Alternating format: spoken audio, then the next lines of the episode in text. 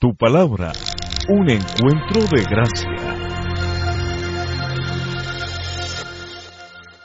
Bueno familia, el día de hoy vamos a continuar con nuestro estudio del libro de Efesios capítulo 2. Vamos a mirar esta segunda parte de la enseñanza llamada de la muerte a la vida. Porque esta es la realidad que tú y yo eh, vivimos cuando tenemos una relación personal con el Señor. En los primeros versículos que estudiamos hace aproximadamente dos semanas, una enseñanza que tú puedes ir y mirar en nuestro canal en YouTube también y puedes revisarlo en las redes, que te animo a hacerlo si tal vez no tuviste la oportunidad de, de verla o escucharla. Entonces, en esos primeros versículos encontramos algo que es de verdad eh, confrontador, que nos revela muchas cosas que tal vez para ti, para mí eran desconocidas, pero que son importantes. Vamos a mirar los versículos bíblicos del 1 al 3 de Efesios capítulo 2. La Biblia dice lo siguiente, antes ustedes estaban muertos a causa de su desobediencia y sus muchos pecados. Vivían en pecado igual que el resto de la gente, obedeciendo al diablo el líder de los poderes del mundo invisible, quien es el espíritu que actúa en el corazón de los que se niegan a obedecer a Dios. Todos vivíamos así en el pasado, siguiendo los deseos de nuestras pasiones y la inclinación de nuestra naturaleza pecaminosa. Por nuestra propia naturaleza éramos objeto del enojo de Dios, igual que todos los demás. Y es interesante ver esto porque este pasaje del libro de Efesios revela completamente nuestra condición espiritual delante de Dios.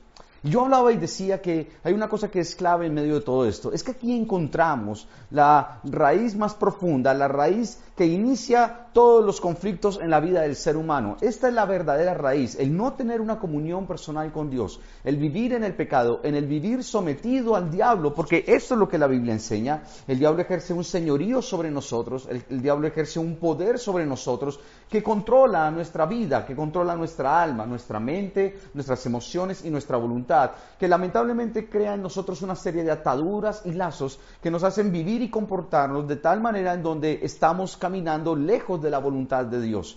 La Biblia enseña, de acuerdo a lo que acabamos de leer, que nosotros seguimos nuestras pasiones, los deseos de nuestra carne, que nosotros eh, lamentablemente en esa condición de, de, de desobediencia abrimos una puerta para que el enemigo actúe sobre nuestras vidas y lamentablemente esta es la realidad. Estamos sometidos a esta naturaleza pecaminosa, estamos sometidos a esta realidad del pecado y esto es lo que lamentablemente nos lleva a experimentar tanto dolor, tanta, frustración, tanta tristeza, tanta depresión, tanta defraudación, tanto agotamiento mental, emocional, enfermedad, crisis, divorcio, separación, adicciones, impureza moral, depravación sexual, tantas cosas que se generan por este hecho en nuestra vida. Estamos sometidos a una naturaleza pecaminosa antes de conocer a Cristo en nuestras vidas. Y qué bueno porque esto nos ayuda a entender que tenemos que tener una expectativa correcta acerca de nuestra re realidad como personas.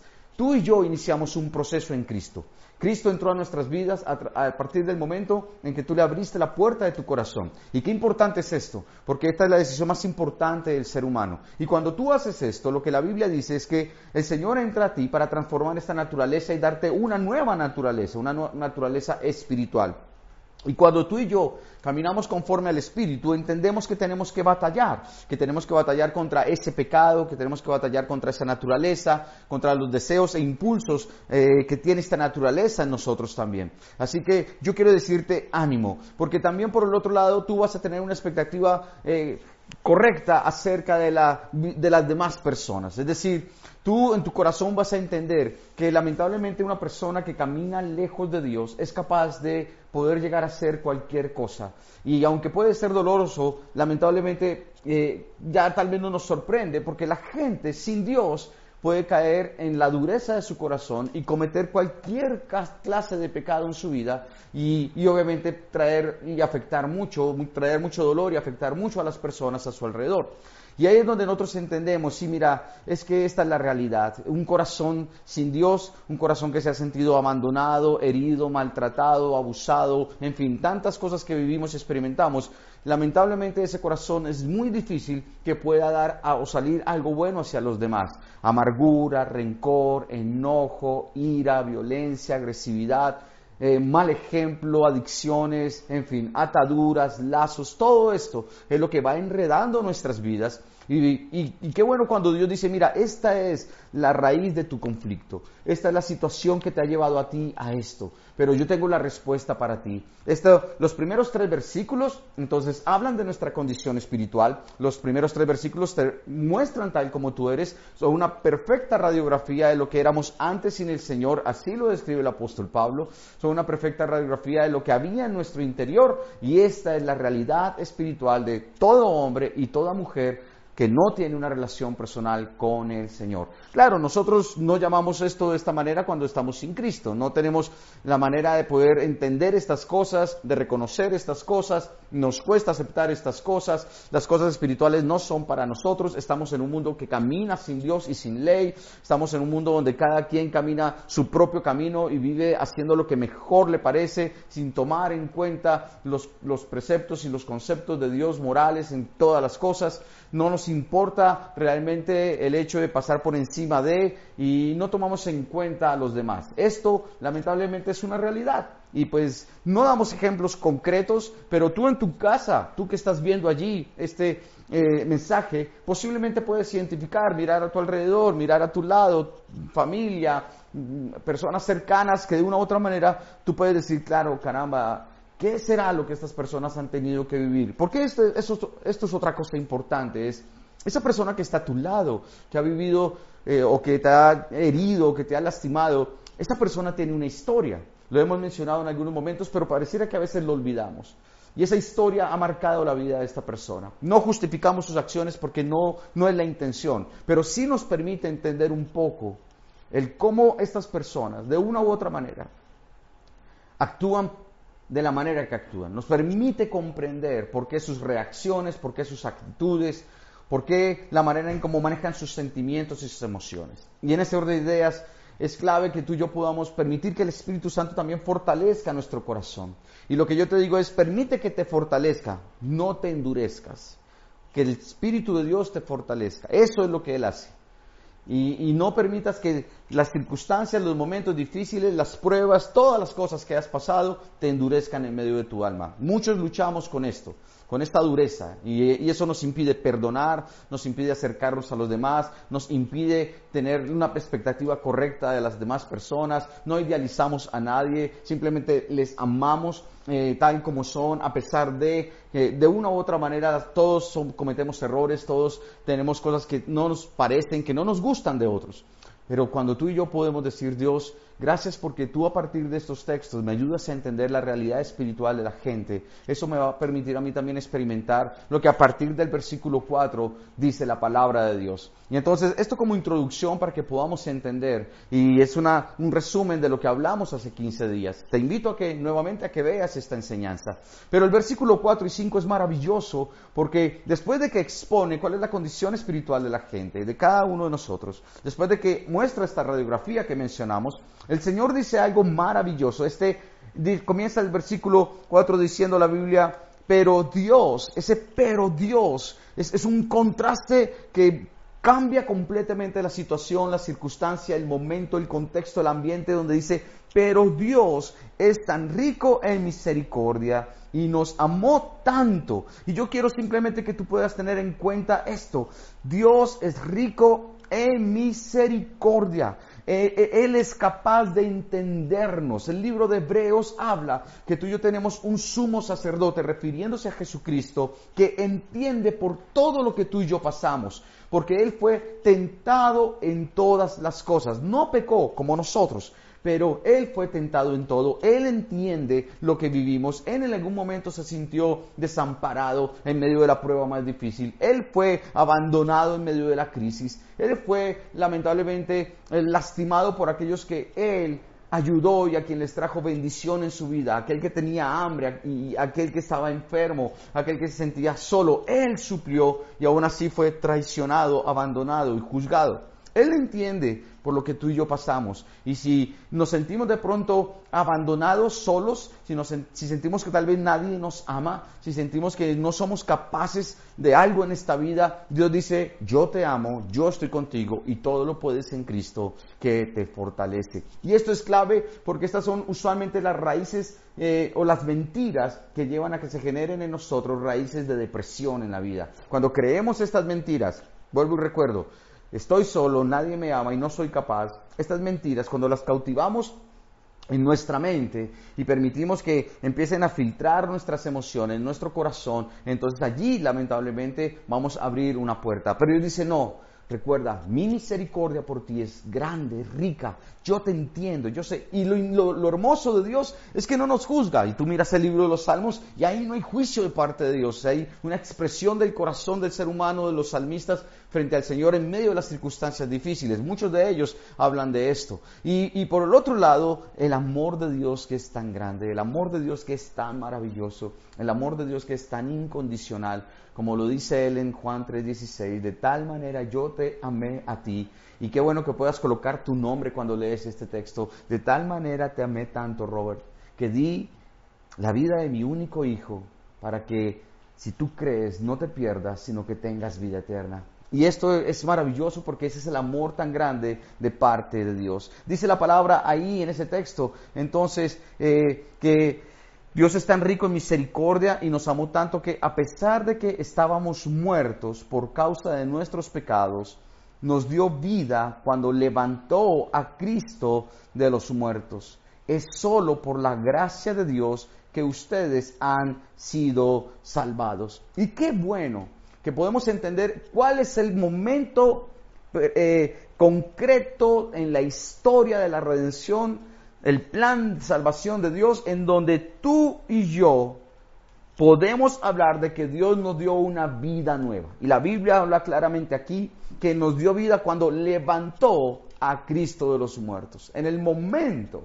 de la muerte de Jesucristo se cumple un juicio por, sobre la humanidad por los pecados de todo el ser humano. Ese juicio que se establece en la persona de Jesús. Lo que tú y yo deberíamos pagar, Él lo pagó. El precio del pecado es la muerte. Tú y yo debíamos morir. Pero por el amor tan grande del Señor, por la misericordia tan rica del Señor hacia nosotros, Él tomó la culpa de nosotros para morir en esa cruz. En lo que sucedió al tercer día es lo que define la esperanza, la oportunidad de experimentar una nueva vida una vida eterna, una vida plena que comienza desde este instante en donde Jesús es levantado de entre los muertos, para que todo aquel que en Él cree no se pierda, para que todo aquel que en Él cree disfrute de esta bendición maravillosa de tener ahora una comunión con Dios. Esta comunión con Dios va a traer una libertad a nuestro corazón, porque donde está el Espíritu de Dios, allí hay libertad. El sentirnos perdonados de nuestros pecados, eh, es maravilloso no sentir ninguna condenación, ninguna culpa. Como dice Romanos 8.1, ninguna condenación hay para los que están en Cristo Jesús, los que no andan conforme a la carne, sino conforme al Espíritu. Y qué bueno cuando tú puedes experimentar esa paz que sobrepasa todo entendimiento. Qué bueno cuando tú puedes decir, gracias Padre, porque ahora puedo venir delante de ti a presentar mis cargas en oración, mis necesidades, mis problemas, mi ansiedad, con acción de gracia, reconociendo que tú estás en control. Antes era una incertidumbre total, una desesperanza total. Antes era una crisis de emociones. Antes lamentablemente no nos hallábamos. Antes no sabíamos realmente el propósito de nuestras vidas y pegábamos por aquí y por allá y luchábamos por un lado y por el otro y solo venía cansancio y solo venía muchas cosas que no andaban bien en casa, problemas en el matrimonio, con los hijos, con los padres, con los hermanos, tantas cosas, tanta soledad que llega un momento en donde dices, Señor, de verdad, Padre, gracias porque tú has cambiado todas estas cosas. Y si tú no lo estás experimentando, entonces yo te digo hoy de todo corazón, ven, acércate a Dios, vuelve a Dios, vuelve a ese Padre que te está abriendo los brazos para recibirte a ti y abrazarte y decirte, hijo, te amo. yo estoy contigo y quiero ayudarte a salir adelante. Sígueme a mí, dice el Señor. Búscame a mí, me encontrarás. Acércate a mí y yo me acercaré a ti. Eso es lo que necesitas. Si tú tal vez un día abriste la puerta de tu corazón al Señor, pero hoy te sientes cansado, hoy te sientes tal vez en medio de un desierto, hoy sientes que definitivamente no es la misma pasión, no son las mismas ganas, te está costando buscar de Él, leer la palabra, tener tiempos de oración, eh, buscarle en un devocional, congregarte, servir, dar, ofrendar lo que Dios, de las bendiciones que Dios te da. Si para ti esto se ha vuelto una carga, yo te digo hoy de todo corazón, ven pronto, ven pronto a los brazos del papá, de este Padre Celestial, que te ama con todo el corazón y que de verdad espera que tú puedas entender que lo que Él ofrece es una vida nueva, que abandones tu pecado, porque eso es parte realmente del buscar de Dios, que abandonemos nuestro pecado, que seamos conscientes que esto nos destruye, que esto nos daña en nuestras relaciones con los demás, que esto lamentablemente nos endurece y que lamentablemente si persistimos en el pecado, posiblemente, ojalá que no, pero posiblemente esto nos puede llevar a que un día nos apartemos del camino de la fe. Y esto no lo quiere Dios, por supuesto supuesto que no, pero puede ocurrir. Así que lo que yo te digo hoy de corazón es, sabes, busca del Señor. Hoy, vuelve a Él, pronto, porque esto es clave. Y cuando uno mira este texto, sabes, el amor y la misericordia buscan el mayor bienestar de lo amado sin esperar nada a cambio. Y eso es lo que uno ve aquí de parte de Dios. Dios no esperó nada a cambio de nosotros, simplemente que aceptemos el sacrificio de Jesucristo porque nos ama, quiere salvarnos. Lo que Él espera es simplemente que tú y yo podamos reconocerle a Él como el Salvador, como el Señor, como el que realmente quiere eh, lo mejor para cada uno de nosotros. Dejemos que Él gobierne nuestras vidas, dejemos que Él tome el control de todas las cosas. Cuando uno ama, uno está pensando en el bienestar de otros, no en el propio. Ese es realmente el, carácter, la naturaleza, eh, eh, el atributo del verdadero amor en la palabra, el amor de Dios, ese amor incondicional. Y qué bueno que cuando tú y yo podamos expresar este amor a los demás, podamos darnos cuenta que nuestra expectativa tiene que ser una expectativa real de los demás, no esperar nada a cambio y darnos cuenta que amamos porque Dios nos amó a cada uno de nosotros. Así que te invito a que pienses en esto, reflexiones en esto. Recuerda, eh, solo por la gracia de Dios ustedes han sido salvados, dice el texto. Solo por la gracia de Dios cada uno de nosotros ha sido salvados. Dice el libro de Colosenses capítulo 2 versículo 13, ustedes estaban muertos, Colosenses 2.13, ustedes estaban muertos a causa de sus pecados y porque aún no les había quitado la naturaleza pecaminosa. Entonces Dios les dio vida con Cristo al perdonar todos nuestros pecados. Eso es maravilloso. Gálatas 2.20 dice, mi antiguo yo ha sido crucificado con Cristo. Es bueno entender que a la luz de la palabra hay un antiguo yo y hay un nuevo yo. Y obviamente este nuevo yo es muy diferente, o por lo menos está en un proceso de transformación y de cambio.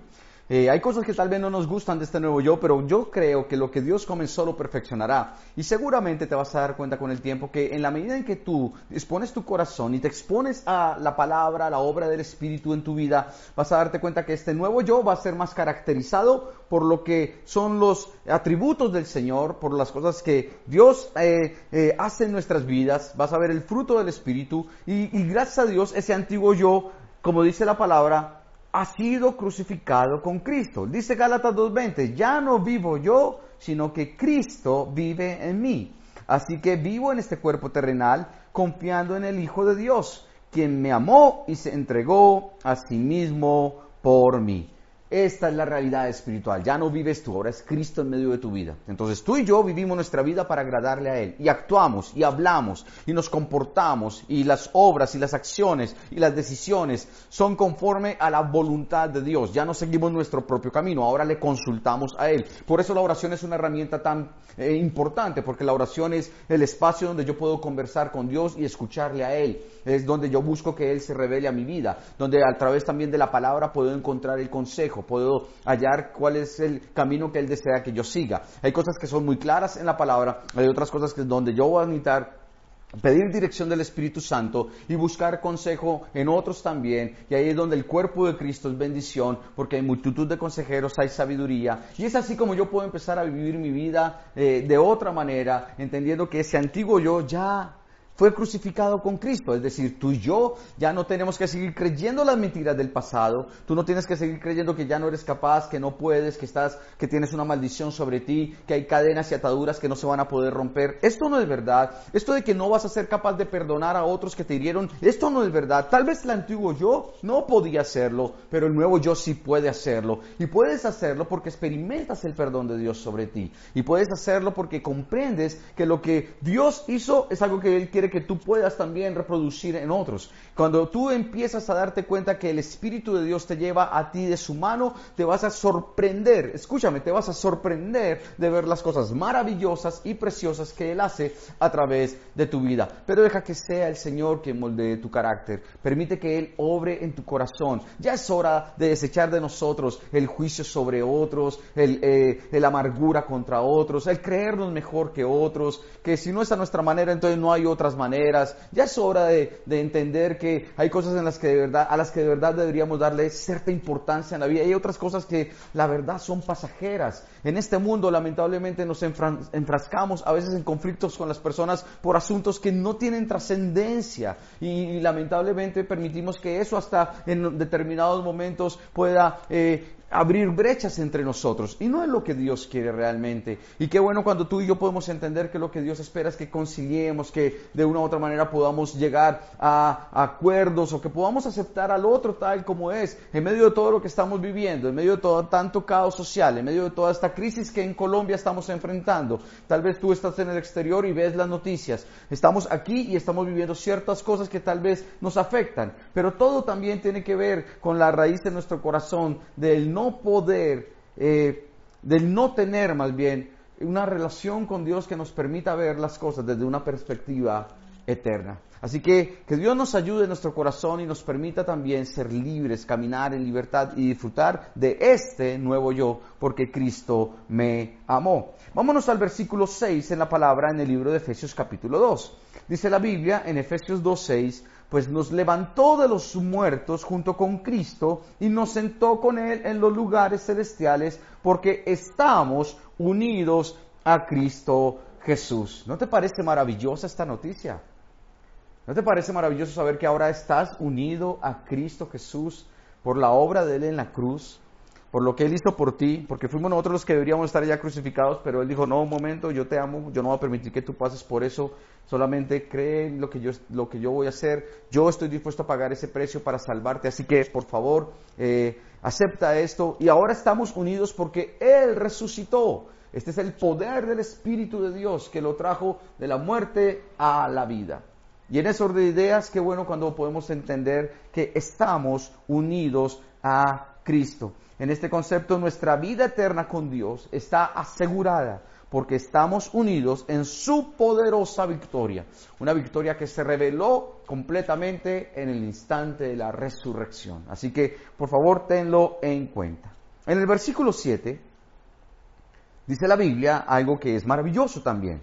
De modo que en los tiempos futuros, Dios puede ponernos como ejemplo de la increíble riqueza de la gracia y la bondad que nos tuvo, como se ve en todo lo que ha hecho por nosotros, que estamos unidos, nuevamente lo repite, que estamos unidos a Cristo Jesús. Y aquí hay un concepto importante y es que somos y seremos un testimonio vivo del gran amor de Dios. Somos porque Dios ha hecho ya grandes cosas por nosotros. Aquí lo dice el versículo bíblico. Todo lo que Él ha hecho por nosotros. Porque estamos unidos a Él. Nos salvó, nos perdonó, nos liberó, rompió ataduras, maldiciones, raíces de enfermedad, de rencor, de adicciones, todo esto. Él nos permite ahora vivir toda la plenitud de su gracia, de su amor, de sus dones, de sus bondades hacia nosotros. Qué hermoso esto. Dice, pero dice que también hay un aspecto futuro, en donde en los tiempos futuros Dios puede ponernos como ejemplo o como ejemplos de la increíble riqueza de la gracia. Porque es que la gracia de Dios es increíblemente rica, grande, poderosa. Tal vez tú y yo no comprendemos muchas cosas. A veces, lamentablemente, nosotros los creyentes caemos en un campo donde limitamos a Dios, donde queremos eh, ponerle a Él una cuadrícula, donde el Espíritu Santo no se puede mover en diferentes direcciones. ¿Sabes? Yo aprendí una lección muy grande de parte del Señor y es que yo jamás podré poner límites a lo que el Espíritu Santo puede hacer, porque Él es todopoderoso, porque Él es soberano, porque Él es maravilloso. Y Él, por el beneficio de la iglesia, va a hacer cosas que nos van a sorprender, que tal vez tú y yo nunca pensaríamos. ¿Te acuerdas de ese dicho que dice que tal vez posiblemente por la manera en cómo actuaba Jesús no tendría cabida en nuestras iglesias? Tal vez no sería el líder o el siervo que nosotros escogeríamos porque se involucra con gente que nosotros tal vez no nos involucraríamos. Así también a veces pensamos nosotros del Espíritu Santo. Y sabes, no encasilles al Espíritu de Dios, no encasilles a Dios. Dios es soberano y Dios va a actuar con cada persona como Él considere que es mejor. Y en ese orden de ideas tú y yo tenemos que estar siempre muy abiertos en nuestro corazón. Y cuando digo abiertos es simplemente disponernos a amar. Por favor, a amar. Hoy tenemos que, eh, de una u otra manera, entender que la manera en cómo la, sociedad se comunica es muy diferente a como hace 40, 50, 60 años se comunica. Hasta hace 10 años es diferente. Porque hoy la sociedad es más visual, más gráfica. No es el mismo lenguaje. Y nosotros tenemos que estar siempre dispuestos también a que como iglesia podamos equiparnos y prepararnos para enfrentar estos nuevos tiempos. En el Antiguo Testamento, ahí me encanta un texto donde habla de una familia que recibió de parte de Dios un don maravilloso y es el don de discernir los tiempos. A veces a nosotros nos falta discernimiento. A veces pensamos que las cosas que se hacían hace 30 años resultan hoy y no es verdad. En ningún campo de lo que se vive en los tiempos contemporáneos, las cosas de hace 30 años resultan igual. Y no, y tampoco el cómo hacer iglesia, no es verdad tenemos que adaptarnos, tenemos que, obviamente, a la luz de la palabra, predicando el Evangelio, pero tenemos que adaptarnos a las nuevas realidades, a las nuevas generaciones, porque la manera en cómo ellos escuchan es muy diferente a como tú y yo escuchábamos. Y si no podemos discernir los tiempos, si no somos capaces de estar abiertos a esta realidad, tendremos muy poco impacto y la iglesia lamentablemente no podrá extenderse como el Señor quiere que se haga. En este orden de ideas, tú y yo tenemos que tener una mentalidad donde decimos, Dios, muéstrame tus estrategias, Señor. ¿Cuántas nuevas estrategias maravillosas nos da el Señor a través de la historia de la iglesia? Frente a los nuevos desafíos, frente a los diferentes problemas de todos los tiempos. Ahora tenemos un problema de pandemia, tenemos en Colombia un problema social. Danos estrategias para impactar el corazón de la gente. No es simplemente llegar a decir, Juan dice lo siguiente, el texto, no, sabes, es que cómo realmente utilizamos la palabra de Dios para revelar la verdad a los corazones. Y qué bueno que siempre estemos dispuestos a pedirle a Dios su estrategia, no la nuestra, la de Él. Y es a Él a quien seguimos. Y Él es el que realmente, Él es el verdadero y su palabra es verdadera. Que Dios nos ayude a nosotros también en esto a conjugar todo esto para que podamos ser más efectivos en la extensión del reino de los cielos. No te cierres, deja que Dios te use y que las cosas que tú consideres que son una locura, pero si vienen de parte de Dios, Dios las respaldará. Qué bueno y qué bueno que puedas encontrar también el, respaldo y el apoyo a tu alrededor, que te animen, que te motiven a desarrollar tus dones. Esto es bien importante en medio de nuestra vida. Así que que el Señor te use y puedas llegar a ser un testimonio en el presente y en el futuro de la gracia maravillosa de Dios para con las personas. Tal vez nosotros, si fuéramos, eh, tal vez nosotros más bien, si no fuéramos Jesús, no le diríamos al ladrón de al lado, hoy estarás conmigo en el paraíso. Tal vez no se lo hubiéramos dicho. Pero Jesús le dijo, ¿sabes qué, amigo? Estarás conmigo hoy en el paraíso. ¡Wow! Increíble. Es la gracia, es el amor de Dios, soberanía perfecta. Y que eso nos ayude a entender que nosotros somos tan solo instrumentos en sus manos para poder extender esta gracia a otras personas. Esta es la clase de esperanza que la gente necesita escuchar, que no importa su condición, Dios dice, si crees en mí, estarás conmigo en el paraíso. Luego vemos nosotros aquí, en el versículo 8 y 9, dice la palabra, Dios los salvó por su gracia cuando creyeron. Ustedes no tienen ningún mérito en eso, es un regalo de Dios. La salvación no es un premio, Entonces, por un lado dice que es un regalo y por otro lado ah, confirma que no es un premio y no es un premio por las cosas buenas que hayamos hecho, así que ninguno de nosotros puede jactarse de ser salvo. La salvación es un regalo, la salvación no es un premio. Dice la, la Biblia en Tito capítulo 3 versículo 5, Él nos salvó, no por las acciones justas que nosotros habíamos hecho, sino por su misericordia. Nos lavó, qué alegría saber esto, quitando nuestros pecados y nos dio un nuevo nacimiento y vida nueva por medio del Espíritu Santo. No es porque seamos muy buenos. Cuando uno es religioso, uno eh, siempre está comparándose con otros. Cuando uno es religioso, siempre está creyéndose mejor que otros. Cuando uno es religioso, uno siempre está examinando sus obras para ver si dan la talla o no dan la talla. Cuando uno es religioso, lamentablemente, no es capaz de examinarse a sí mismo en cuanto a sus convicciones morales, en cuanto a lo que son sus principios, y no es capaz uno de mirar realmente hasta dónde uno es un instrumento de amor y de gracia o bondad hacia los otros. Lamentablemente, eh, la religiosidad nos impide ver y reconocer nuestra verdadera condición espiritual.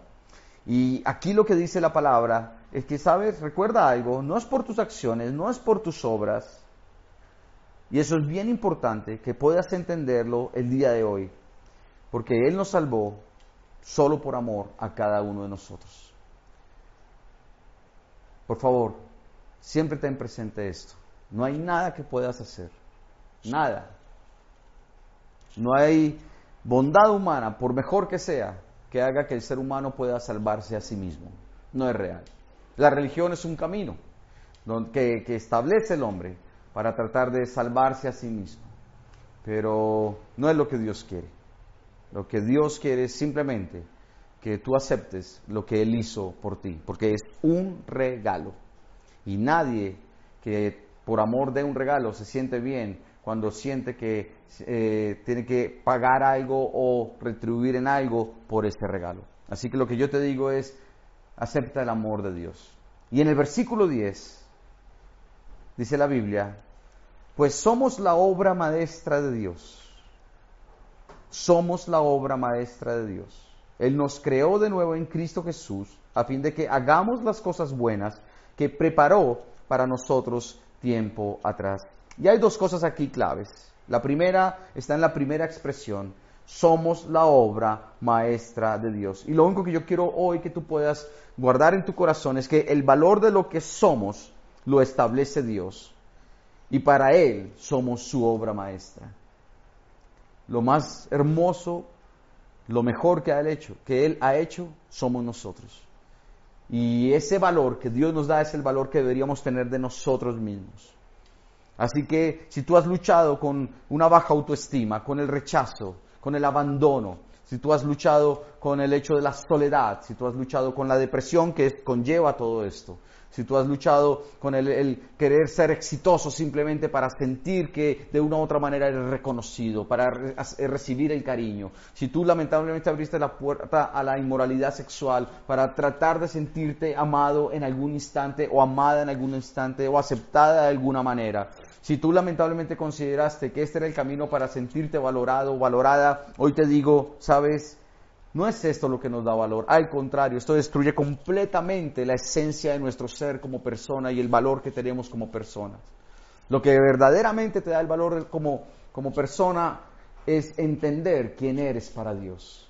Eres su obra maestra, eres su hijo, eres su heredera, eres su, su pueblo santo, eres real sacerdocio, eres la niña de sus ojos, eres todo lo que Dios soñó cuando te creó y te puso en el vientre de tu madre. Ahora que entendemos esta nueva vida, ahora que entendemos el plan de restauración de Dios, ahora que entendemos lo que Él quiere hacer en cada uno de nosotros, es bueno que puedas darte cuenta que tu identidad ya no depende de la opinión de los demás. Puedes haber, eh, puedes haber vivido una experiencia de fracaso en diferentes áreas, en diferentes relaciones, divorcio, separación, lo que sea, abandono de parte de tus hijos o de parte de tus padres, en fin, todo esto, pero eso nunca determinará tu valor. Tu valor como persona está en lo que Dios piensa de ti y en lo que Dios dice de ti. Y acéptalo. Eres su obra maestra y Él te ama profundamente con todo su corazón. Y el segundo concepto de este versículo es que las buenas obras que hacemos son el resultado de la gratitud que tenemos en nuestro corazón por el amor de Dios que nos salvó por gracia.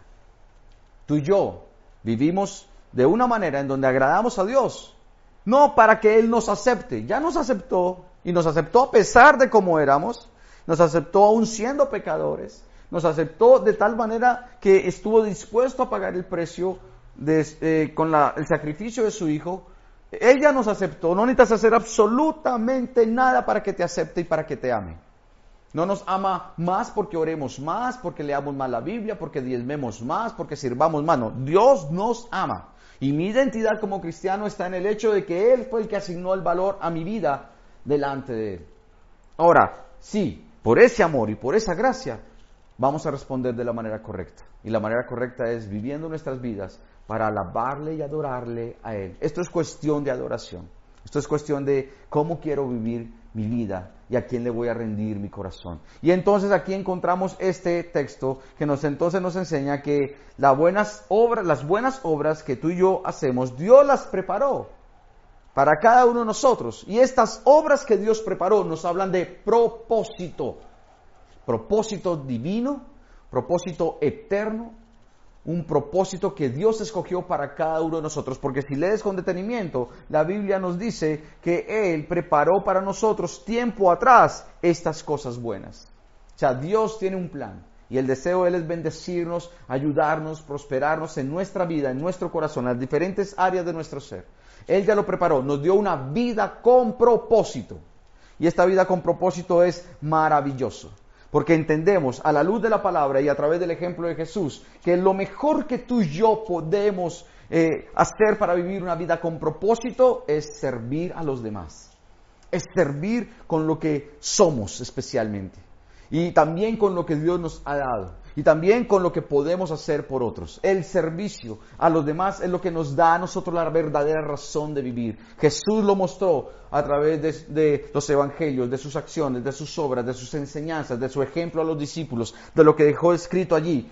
No es para que estemos hablando tanto de los demás, no es para que estemos juzgando tanto a los demás, sino más bien sirviéndole a los demás.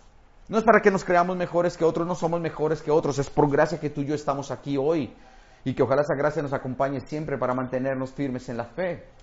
Y esa misma gracia que Dios derramó sobre nosotros es la misma que quiere derramar sobre otros. Sirve a los demás, sirve a los demás con todo tu corazón. Termino con este texto. En Tito capítulo 2 versículo 14 dice la Biblia, Él dio su vida para liberarnos de toda clase de pecado, para limpiarnos y para hacernos su pueblo, totalmente comprometidos a hacer buenas acciones totalmente comprometidos.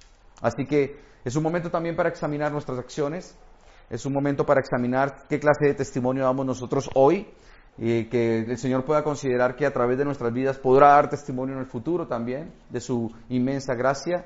Es hora de poder, de poder, recapacitar frente al hecho de cómo vivimos nuestra vida y si nos sentimos aceptados o no, o si lamentablemente estamos buscando en el mundo la aceptación que el mundo nunca jamás podrá dar. Nunca el mundo podrá llenar tus vacíos. Solo Dios.